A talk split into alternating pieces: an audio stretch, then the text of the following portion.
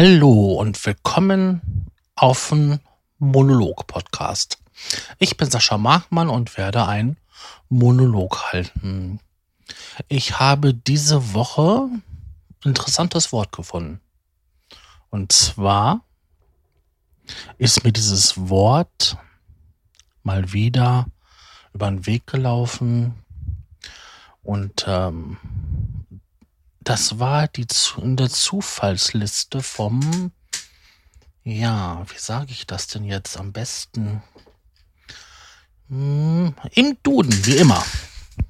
Ich finde meine Wörter ja immer im Duden. Ja, es geht um das Universum, der Kosmos, das Weltall. Hm, eine verdammt große Angelegenheit, ne? So ein Kosmos, so ein Weltall, ein Universum. Ja, die meisten von uns wissen, wir leben in einem Universum. Ähm, manche meinen sogar oder wissen sogar, andere vermuten es. Manche Wissenschaftler sagen, wir leben in einem von vielen Universen. Ähm, bestätigen kann man eigentlich zurzeit nur, dass wir im einen Universum leben.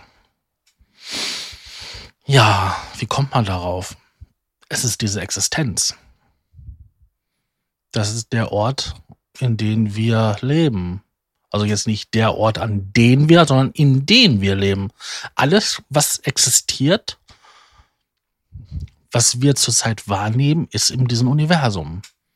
Also sämtliche Materie, sei es sichtbare oder unsichtbare, sämtliche Strahlung, Wärme, radioaktive, exotische Strahlungen sind in diesem Universum. Und so wie das Verständnis zur Zeit ist, ist alles, ja, in diesem Universum auch entstanden. Also es gab es vorher nicht. Weil man ja nicht weiß, was es vor den Urknall gab. Und das ist halt der Moment, in dem das Universum entstand. Und er soll ja schon ein paar Milliarden Jahre her sein. Hm, ganz schön lang, ne? Also wenn man dann mal so überlegt, dass die Sonne so 4,5 Milliarden Jahre alt ist und das Universum so 12 und dass die Sonne vielleicht noch mal so 5 bis 7 Milliarden Jahre macht, dann sind wir eigentlich gar nicht mal so was Besonderes, weil vor uns wäre rein theoretisch die Möglichkeit gewesen, zweieinhalb Mal ja, uns entstehen zu lassen. Also wenn alles so lange braucht, wie es halt bei uns gebraucht hat, bis wir mal so weit sind, wie, so weit wie wir halt sind. Das ist echt eine schwierige Sache. Wenn man sich das mal vorstellt, das sind auch so, so Zeitmaßstäbe, in denen man gar nicht so berechnen kann. Auch ist man sich über das Ende des Universums Universum gar nicht mal so wirklich im Klaren, wie das jetzt halt ablaufen wird. Wird das einfach mal ähm, immer weiter wachsen, so wie es jetzt tu es tut? Also der Urknall ist ja der Geburtsmoment des Universums und seitdem hat es sich stetig weiter entwickelt und ist gewachsen. Wurde immer größer und größer und größer. Raum und Zeit sind an diesem Punkt geboren worden. Super heiß, super verrückter Ort. Selbst Stunden nach dem Urknall muss das noch ein ganz verrückter Ort gewesen sein. Und ähm, selbst Jahre, Jahrhunderte danach, bis die ersten ähm, Teilchen sich gebildet haben, die man halt hätte sehen können, wenn man halt damals schon hätte sehen können. Das, da vergingen Ewigkeiten. Also aus menschlichem Maßstab Ewigkeiten. Ja. Wie endet das denn dann? Also die einen sagen, es gibt halt diesen Moment, es wird immer weiter wachsen Wobei es dann halt ähm, so ist, dass ähm, alles sich immer weiter voneinander entfernt. Und dann irgendwann mal wird es dunkel. Und wenn es dunkel wird, dann wird es irgendwann mal kalt. Und weil irgendwann mal die Sonnen und die Planeten keine Energie mehr haben, wird das ein sehr, sehr trauriger, kalter, toter Ort werden. Ja. Dann gibt es die Idee von den, ähm, das Universum expandiert, wird immer größer bis zu einem gewissen Punkt und fällt dann wieder in sich zusammen. Dann gibt es halt den, das Gegenstück zu einem Urknall. Dann ist alles weg. Und dann sollte das eigentlich wieder von vorne losgehen. Ja, das wäre das. Dann gibt es noch eine Möglichkeit, es wächst und irgendwann ist die Energie ja fort. Ja, dann passiert gar nichts mehr. Dann ist es halt so groß, wie es groß ist und bleibt so. Die Wissenschaft favoriert die Methode des sogenannten Big Chills. Das wäre das erste Szenario. Das Universum wächst und wächst und wächst. Alles entfernt sich immer weiter voneinander. Es wird dunkel und kalt und irgendwann mal gibt es keine Plan keine Sonnen mehr, keine schwarzen Löcher mehr, gar nichts mehr. Weil dann ist alles weg, alles tot, kalt. Aber das ist so weit weg, dass es eine neue Zeitrechnung gibt dafür. Man rechnet quasi in Dekaden.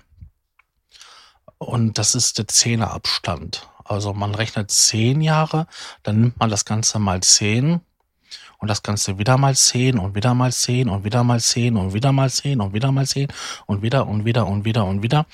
Und so kann man halt ähm, größere Zeitabstände mit quasi so einer logarithmischen Kurve ähm, darstellen. Und je weiter man in der Zukunft ist, so größer sind die Sprünge und umso schneller bewegt man sich in der Zeit nach vorne. Weil bis das Universum diesen Big Chill erreicht hat, das wird dauern. Aber jetzt wollen wir mal weg von diesem astrophysikalischen Phänomen des Universums. Was ist dann ein Universum noch? Tja, und da können wir halt in die Spiritualität gehen. Der Mensch kann ein Universum sein, im sich, im Ganzen. Ähm, man kann in ein Universum voller Farben, Emotionen und Rausch eintauchen. Da gibt es so viele ja, Übertragungen, so Hineininterpretierungen, dass das Ganze ähm, diesen ja, physikalischen Zustand des Universums ähm, ja, überschreitet. Ich könnte jetzt stundenlang einen Vortrag darüber halten, was das Universum ist und was es genau ausmacht. Aber das will ich gar nicht. Ich will ja diese Wörter, die ich ja finde, halt aus verschiedenen Seiten betrachten. Ja, und jetzt nehmen wir halt das Spirituelle oder das Metaphysische. Ein Universum kann auch eine Person für mich sein. Eine Person kann in meinem Leben so wichtig sein, dass es quasi mein Universum ist. Alles, was in meinem Leben wichtig ist, spielt sich um diese Person. Das kann die große Liebe sein, das kann ein Kind sein, das kann aber auch jemanden sein, den ich pflege und den ich halt so viel Aufmerksamkeit gebe und so viel Zeit schenke, dass er quasi mein Universum ist. Das geht auch. Ich kann auch ein Universum aus Farben und Formen schaffen.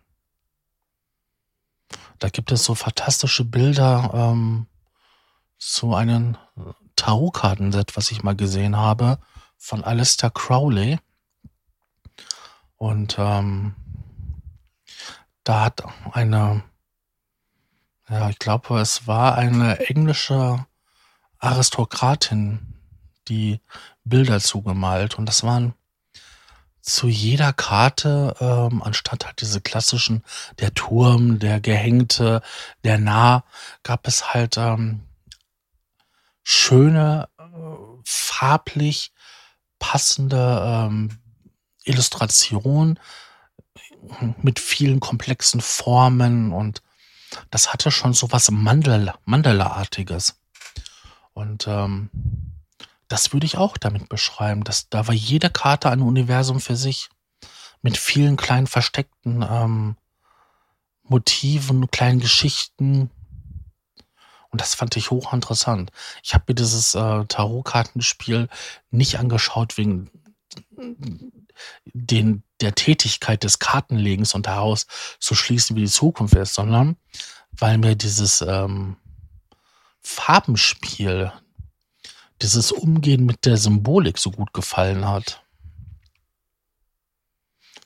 Das ist auch schon echt. Das ist auch so ein Universum, so ein farbliches, so formengebendes.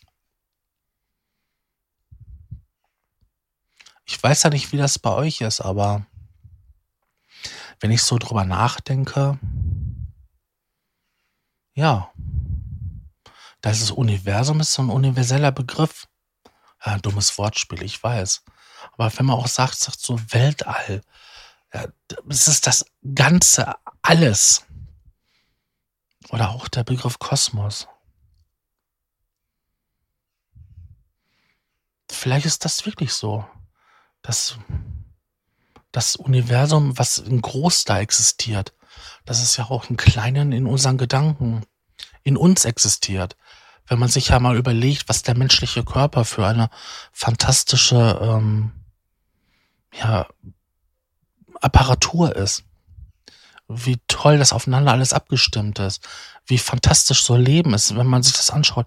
Wie sich das von den einfachen Zellen ähm, bis zu den höher entwickelten Säugetieren oder auch bis zum Menschen sich entwickelt hat. Jedes Lebewesen auf der Erde ist doch einzigartig und so komplex. Ich meine jetzt nicht den Menschen als Schöpfung der, als Krone der Schöpfung, nein. Insgesamt so. Das Leben auf der Erde. Und vielleicht auch das Leben woanders wo. Es ist doch so komplex, so vielfältig, so reich an Formen. Das ist auch ein Universum in sich. Und Helmut Glas, ich hoffe, ich habe es richtig ausgesprochen, hat mal gesagt, um den gigantischen Kosmos zu verstehen, sollte man zuerst versuchen, den Mikrokosmos im eigenen Kopf zu verstehen. Ja, und da sind wir doch schon an dem Punkt. Wir sind so tolle Geschöpfe. Egal, ob wir jetzt halt von einem übermächtigen Gott geschaffen wurden oder ob das einfach nur eine lange Anreihung von Zufällen ist. Wir sind so, das ist doch so toll, so komplex und wir sind so vielfältig, was das Leben angeht, was ähm, die Natur um uns herum geht. Das doch wirklich der kleinste Raum schon ein Kosmos für sich ist. Ich weiß, dass meine Wohnung, obwohl sie genauso geschnitten ist wie die Wohnung über mir und unter mir, komplett anders ist. Es ist ein anderes Gefühl, wenn man sich darin aufhält. Es sind andere Gerüche da.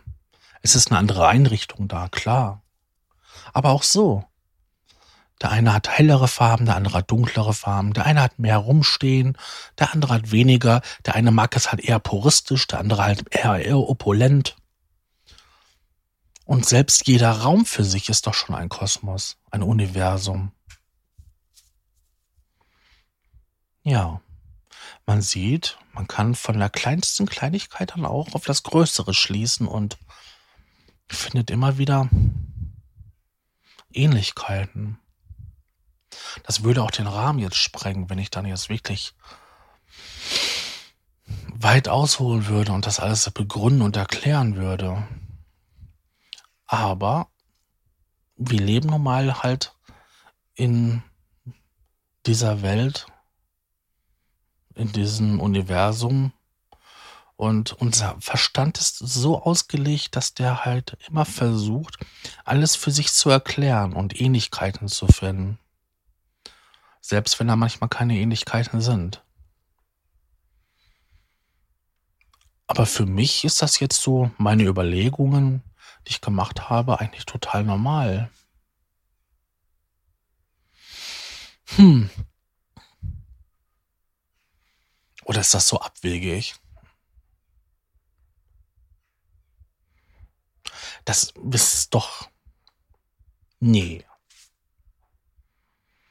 Wenn ich mir überlege, wie komplex manche Uhren sind. Ich kann ja in Wirklichkeit ganz einfach hingehen. Ich nehme einen Quarz, der schwingt in einer festen Frequenz.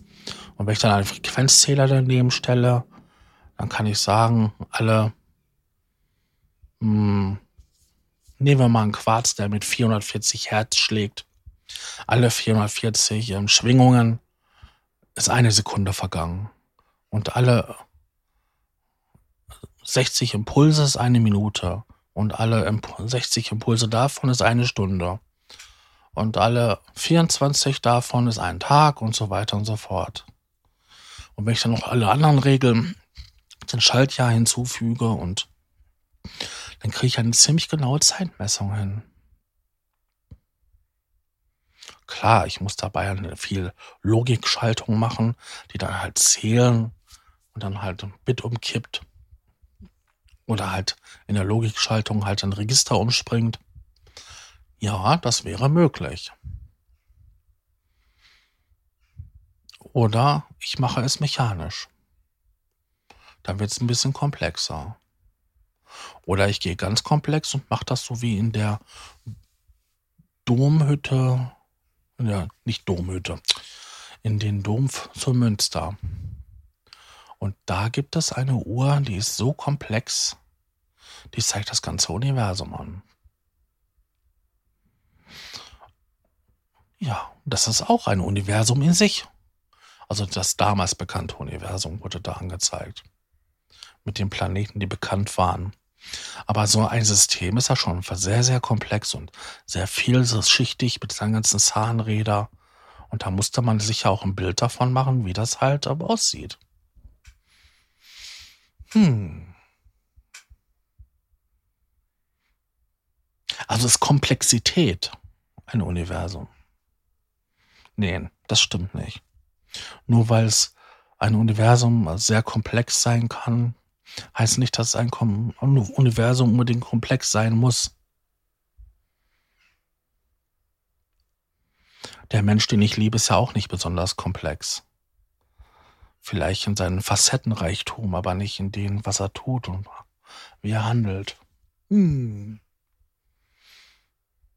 Das ist wirklich eine auf den ersten Blick eine ganz einfache Frage oder eine Aussage, das Universum.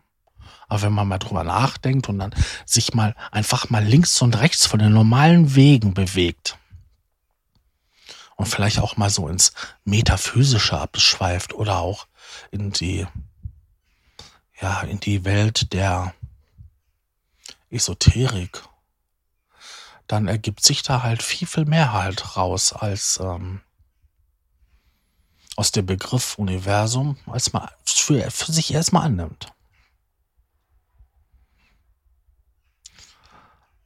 Tja, wie verbleiben wir jetzt? Zum einen ist das Universum das, was es ist. Das der Ort, in dem wir leben. Ich hoffe zwar nicht alleine dort leben, weil das wäre ganz schön eine Platzverschwendung, sondern ähm, dass da noch viele andere Sachen sind. Und selbst wenn das nur einfaches Moos ist, was da vor sich hin wächst auf irgendeinem Stein, auf irgendeinem Planeten, der um irgendeine Sonne kreist, in irgendeiner Galaxie. Hm. Das wäre auf jeden Fall schon mal ein Hit. Aber ein Universum kann aber auch was Kleines sein. kleine Welt, in der ich lebe, meine Wohnung, mein Haus, die Menschen, mit denen ich zu tun habe, das kann auch mein Universum sein. Also ist der Begriff Universum gar nicht mal so wirklich so fest zu definieren. Je nachdem, aus welcher Perspektive man ihn betrachtet. Und ich glaube, das ist auch ein gutes Schlusswort. Man sollte ein Wort, ein Gegenstand nicht immer so dogmatisieren. Es ist halt nicht, steht nicht fest. Es ist halt nicht immer nur das, was es auf den ersten Blick ist, sondern man sollte es auch manchmal von links, von rechts, von oben, von unten betrachten und vielleicht findet man dann hier und da einfach mal was Neues. Ja. Und dann würde ich jetzt einfach mal sagen, ich wünsche euch noch einen schönen Tag, Abend, guten Morgen, egal wann ihr diesen Podcast hört und ähm, wünsche euch noch viel Spaß beim was auch immer ihr tut. Tschüss.